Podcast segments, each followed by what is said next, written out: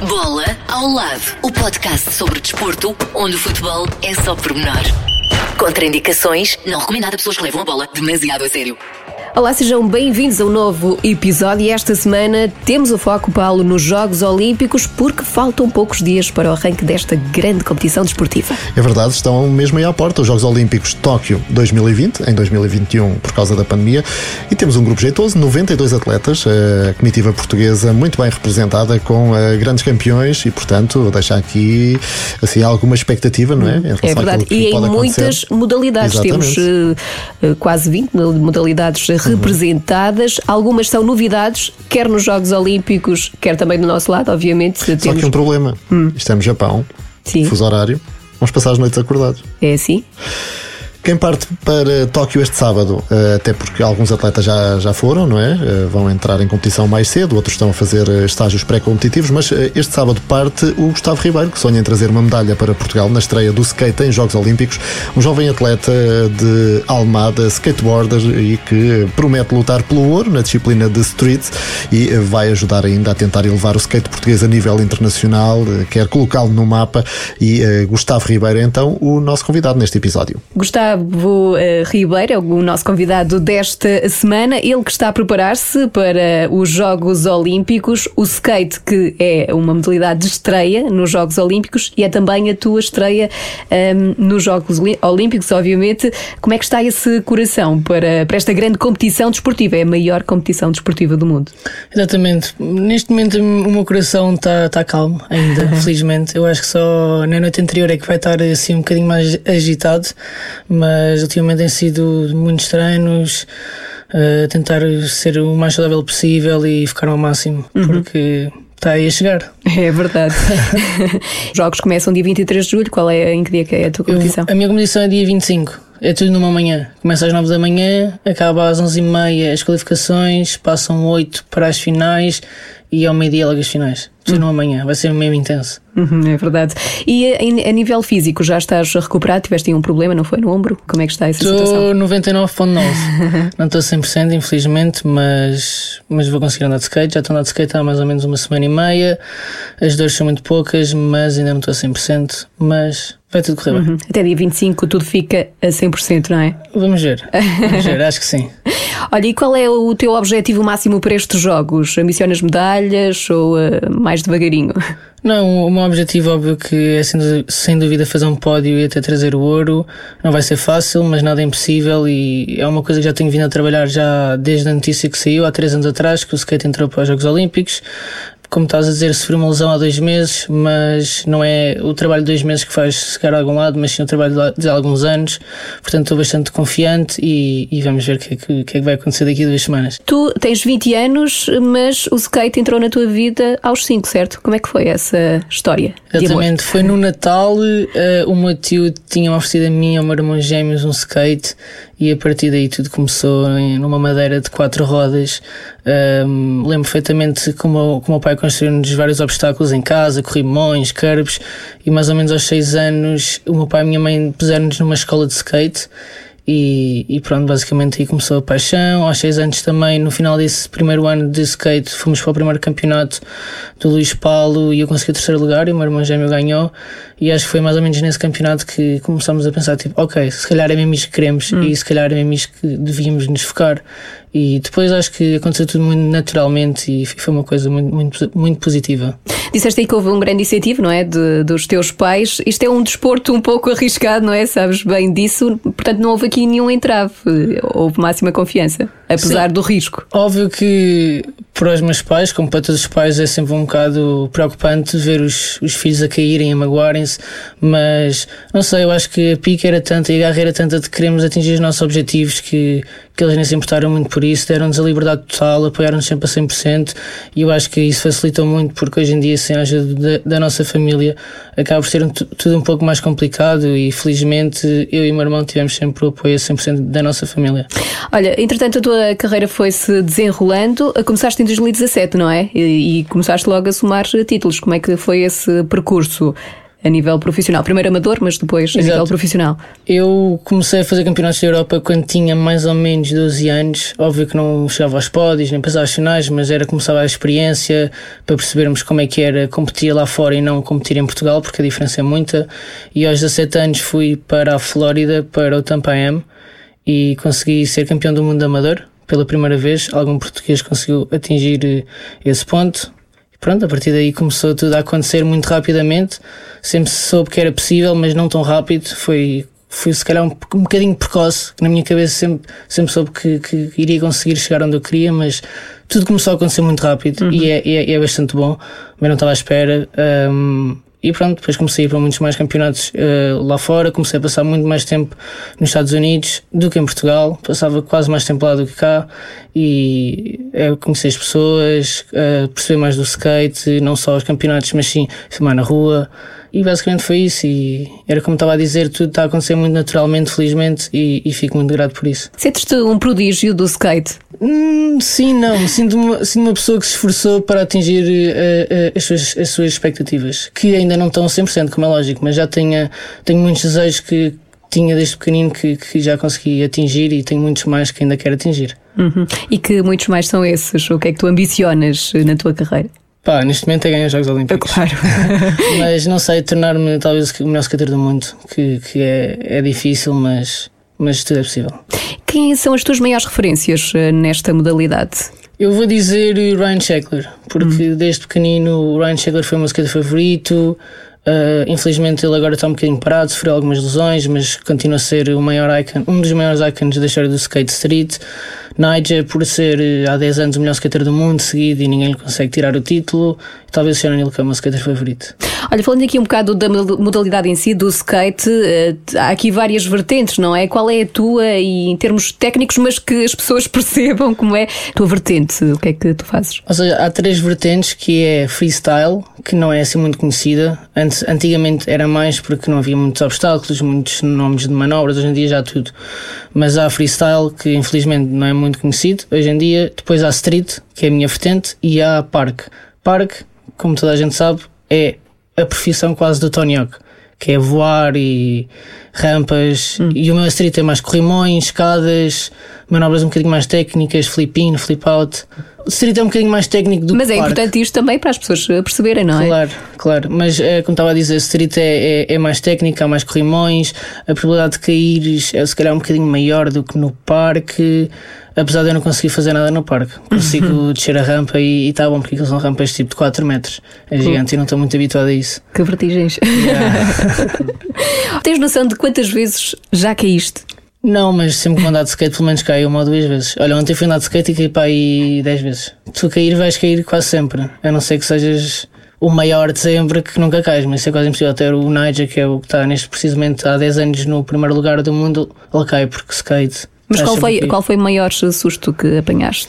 O maior susto que apanhei, infelizmente, foi há dois meses, nos Estados Unidos, no editor, quando desloquei o ombro, que foi uma queda completamente estúpida, uma queda que eu não estava à espera e uma queda talvez de cansaço. Era meia-noite, o tempo estava horrível, adiaram o campeonato, supostamente tinham cancelar o campeonato para o dia seguinte, já estava no quarto, de banho tomado para ir dormir e mandou-me ela dizer que daqui a meia hora vai começar as semifinais.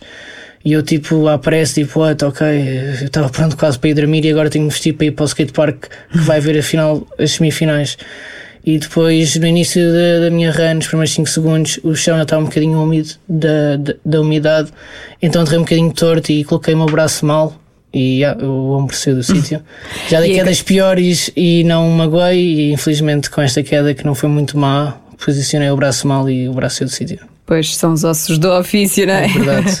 A verdade é que não te fez desistir. Tu nunca sentiste vontade nenhuma de desistir deste, desta modalidade, apesar do risco? Não, eu acho que, que, são estas coisas que nos fazem, que nos fazem fortalecer mais a nossa mente e, e saber lidar com, com tudo, com, a, com, todas as circunstâncias que nos acontecem, porque se tudo fosse perfeito, também não tinha muita piada. Uhum. Vais tens de ter também algum, alguns breakdowns na tua carreira para conseguires evoluir e para, cresceres, para começares a crescer mais mentalmente também, porque o skate é muito mentalmente, tens de gerir muito bem a tua cabeça, porque senão vai ser um pouco complicado, mas mas não, eu acho que tudo o que acontece é por algum significado e, e é agarrar-nos aquilo e, e sermos o mais positivos que conseguirmos. Claro. E olha, como é que uh, vês uh, a população portuguesa olhar para o skate? Sentes que a modalidade está a crescer?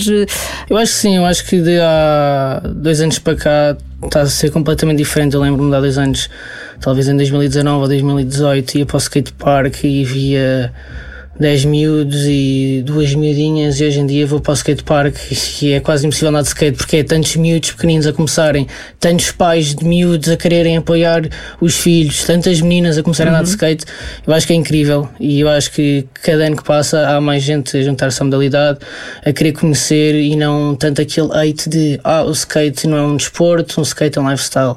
Pode ser um lifestyle, mas na minha opinião é os dois, porque o skate definitivamente é um desporto e acho que já estão a dar um bocadinho mais de credibilidade uhum. ao, ao, skate, então fico muito feliz por isso. Também tens desempenhado um papel nesse sentido, não é? De um, divulgar a modalidade. Exato, e fico muito feliz e fico feliz por eh, se calhar estar a abrir um bocadinho mais as portas para Portugal e miúdos verem-me como uma inspiração, fico muito feliz. É uma responsabilidade acima de tudo, mas, mas eu gosto disso e gosto de sentir que que eu, quando era pequenino, gostava de ter os, os ídolos portugueses. Uhum. Infelizmente não foram muitos, porque antigamente o skate não era, não era muito grande em Portugal e hoje em dia, felizmente, já está a crescer e ter-me a mim como exemplo, é, é, é, fico muito orgulhoso de mim mesmo. Uhum. És abordado muitas vezes uh, pelos uh, mais, uh, mais novos? Ultimamente tenho conhecido um bocadinho mais.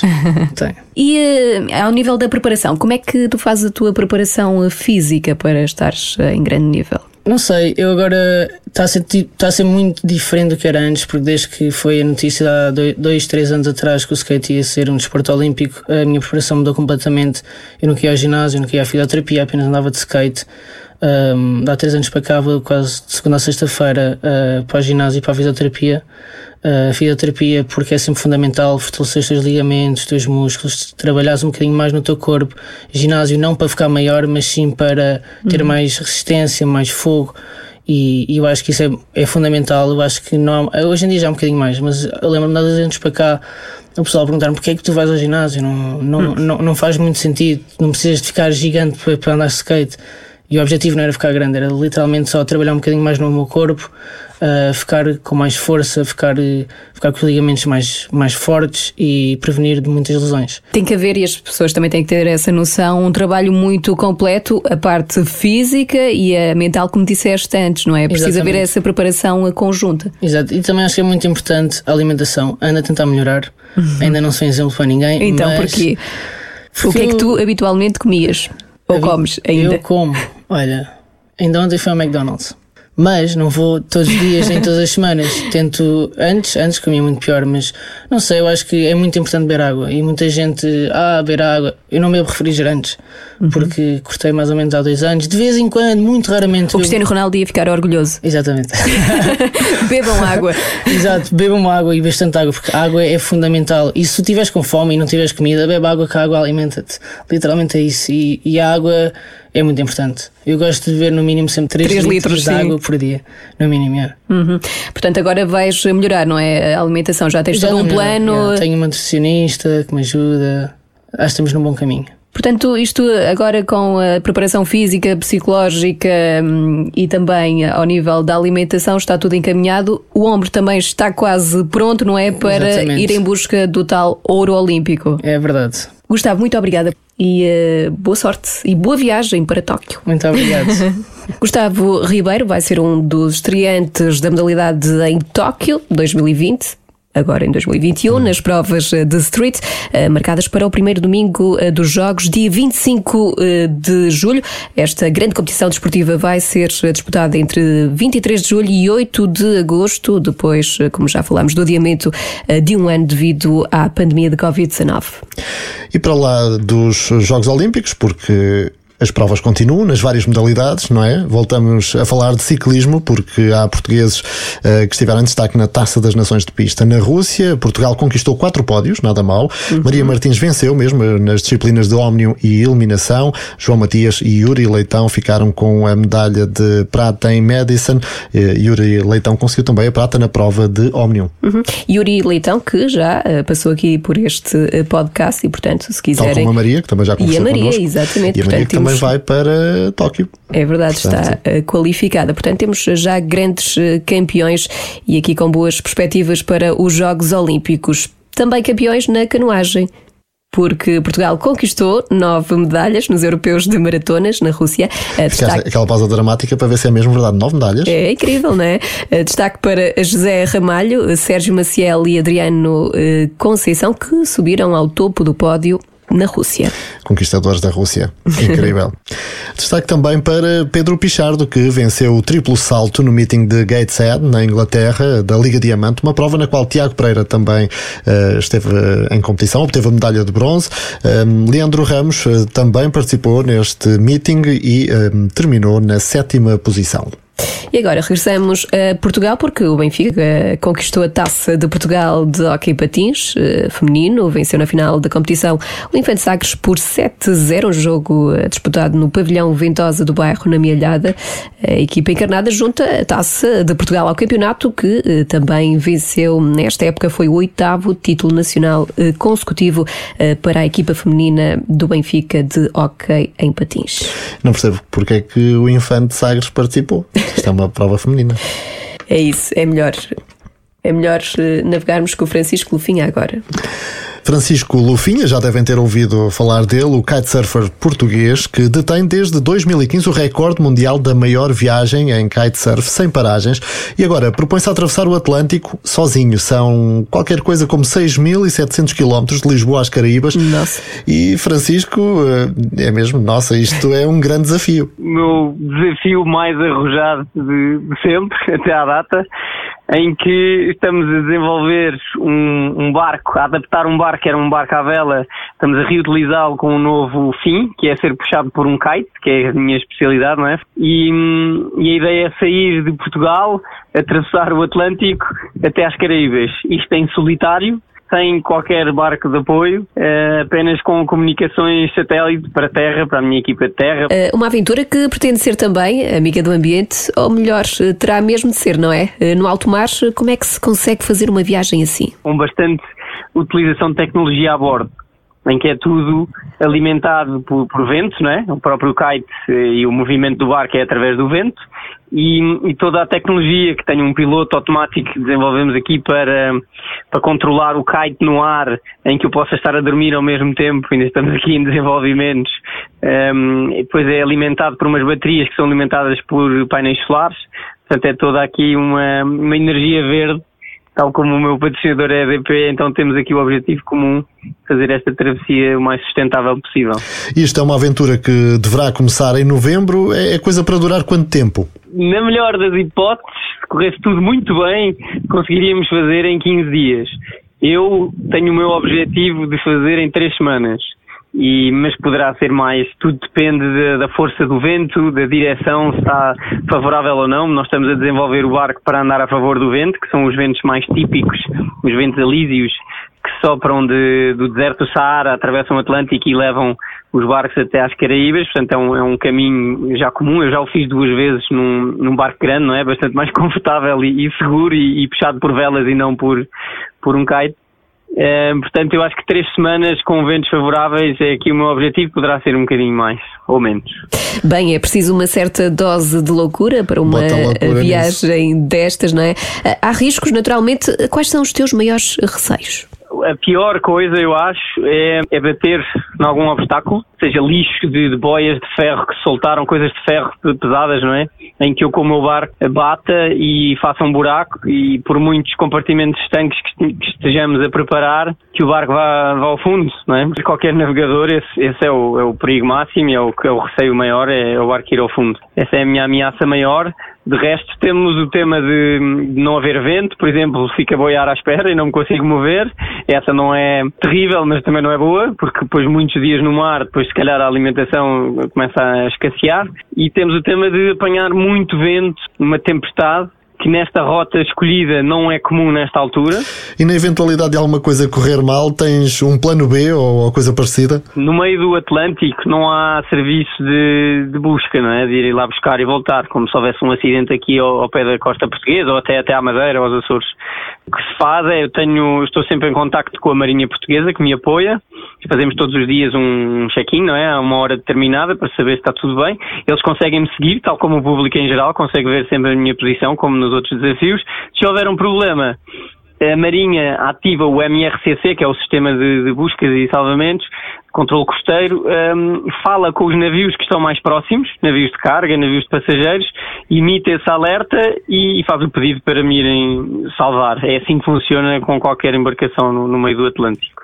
E tantos dias sozinho não dá para desanimar? A solidão, só água no horizonte, como é que lidas com isso? Eu lido bastante bem. Acho que isso, pronto, depende muito de pessoa para pessoa. Eu encaro isto como, pronto, é um desafio enorme, não é? Exige muita concentração.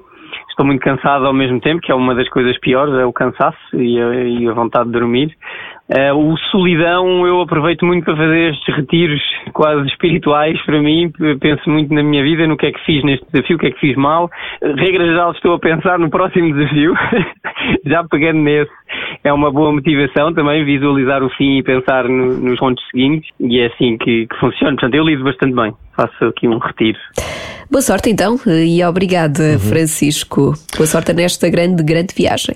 Uma grande viagem. O percurso do kitesurfer vai ser eh, demonstrado em tempo real. Quem quiser seguir na página da EDP na internet e, eh, como ele referia, também vai estar em comunicação permanente com a Marinha Portuguesa para prevenir algum, vá lá, incidente. Não é? Mas uh, vai correr tudo bem, certamente. Claro, até porque Francisco Lufinha não é novo nisto, como dizíamos, é o detentor do recorde mundial de maior viagem de kitesurf sem paragens. Ele percorreu mais de 800 km entre Lisboa e a Madeira durante 48 horas. Em 2017 completou também a ligação uh, do território uh, continental português por mar em kitesurf após ligar os Açores ao continente em 10 dias. Uma travessia também já de mais de 1500 km. Agora é um bocadinho mais, portanto, grande maluco, não é? É verdade, grande aventureiro. E do kitesurf agora vamos para o futebol. Porquê? Sim, também mete água, às vezes. às vezes mete água, e não é pouca. Neste caso, um, falamos de futebol, mas uh, além do caso que envolve o presidente do Benfica, que tem sido, enfim, dissecado nos uh, últimos dias, uh, dias a fio na comunicação social, um dos temas da semana foi também João Mário, futebolista internacional português, assinou um contrato de cinco temporadas com o Benfica. O uh, médio já trabalha às ordens de Jorge uh, Jesus, uh, treinador que o orientou no Sporting. João Mário esteve emprestado pelo Inter de Milão aos Leões no ano passado, acabou por se sagrar campeão nacional. Entretanto, o jogador escreveu nas redes sociais, já depois de ser oficializado jogador do Benfica, João Mário disse estar muito feliz pelo primeiro dia como jogador da equipa encarnada, diz que chega com muita vontade, determinação e desejo de dar 200% eh, em todos os momentos eh, do Benfica eh, e espera que seja uma grande e longa caminhada ao lado do clube da Naturalmente, um posto que recebeu muitos mimos de adeptos sportinguistas, naturalmente, não é? Pois. Às vezes é um bocadinho chato, os adeptos não entendem esta coisa hum. de. Ele não deixa de ser um profissional, não é? Profissionais do futebol Exatamente. e, portanto, como se sabe, João Mário tem uma forte ligação aos Leões, ele foi contratado pelo Inter ao Sporting em 2017 2016, na altura, por 40 milhões de euros, mas as coisas não correram muito bem uh, em Itália. João Mário regressa então agora a Portugal e uh, reencontra também, como dizias, Jorge Jesus. Uh, vamos ver como é que se sai, mas lá está, chega campeão, não é? Pelo Sporting, agora é a vestir a camisola do Benfica. Por falar em transferências, há outro português também em destaque esta semana. Uhum. Rui Patrício, que é agora reforço da Roma, que pagou 11 milhões e meio de euros aos ingleses do Wolverhampton e equipa que Rui Patrício representou uh, nos últimos anos, depois de sair uh, do Sporting. Uhum. E na altura em que estamos a gravar, eh, sabemos que foi anunciado há pouco vai haver um, um jogo um com o Futebol Clube do Porto, exatamente. Um jogo particular entre no a Roma... dia 28 de julho. Exatamente. E, entre portanto, a Roma e o Porto. Será aqui um confronto de um, Rui Patrício, mas também José Mourinho, que é o treinador da Roma, substituiu o Paulo Fonseca e que vão então ter esse particular com o Futebol Clube do Porto. E agora chegou a altura de falar de algo que já aqui falámos outras vezes, mas que infelizmente continua a repetir-se uhum. e voltou a repetir-se de facto e portanto leva o nosso troféu desnecessário esta semana. Troféu desnecessário. Um prémio que ninguém quer levar para casa. E esta semana o nosso troféu desnecessário vai eh, para os autores dos insultos eh, racistas aos jogadores ingleses que falharam as eh, grandes penalidades na, na, final do Euro 2020. É um episódio lamentável que já foi condenado por políticos também, primeiro-ministro britânico, vários jogadores de vários países, porque realmente o racismo não deve ter lugar nem no futebol, nem em lado nenhum. Uhum. E volta então aqui a a manifestar-se este sentimento que algumas pessoas não conseguem controlar, infelizmente. Uh, houve muitas mensagens, de facto, de ódio contra os jogadores que falharam, como dizias, os, os penaltis. Uh, lembrar também que a Itália venceu o Euro 2020, não é? Uhum. Fratelli d'Italia. Contra todas as, as, minhas previsões da semana passada. Falhaste as previsões. Não, era uma aposta desde o início e pronto, a Inglaterra chegou à final, já foi. É verdade, fez já, já um grande bom. percurso. Boas equipas, talvez as eh, que chegaram à final tenham uhum. Sido mesmo as eh, justas finalistas Sim, deste e a Itália também é uma justa vencedora, vencedora porque mostrou ser a melhor equipa em enquanto equipa mesmo coletivo, uhum. uh, portanto merece este troféu que nos últimos cinco anos teve em Portugal Exatamente. e que agora está nas mãos dos italianos. E esteve em Bravo, Portugal ragazzi. graças à figura que vamos destacar no nosso Momento Fair Play, o espaço mais fofinho deste podcast. E a figura deste momento é Ederzito, Éder, o herói uhum. do Euro 2016, uhum. está em destaque esta semana. Porquê, Paulo? Porque foi ele que entrou ali firme e quase hipnotizado, visto como é que ele ia tão direitinho. Parecia o robô, Eu estava é? a ver e assim, ai, que ele tropeça na Mas ele se calhar tinha medo de tropeçar, porque ele hum. tinha algo precioso nas mãos, Mas não é? então estava a ver na cabeça dele o filme de 2016.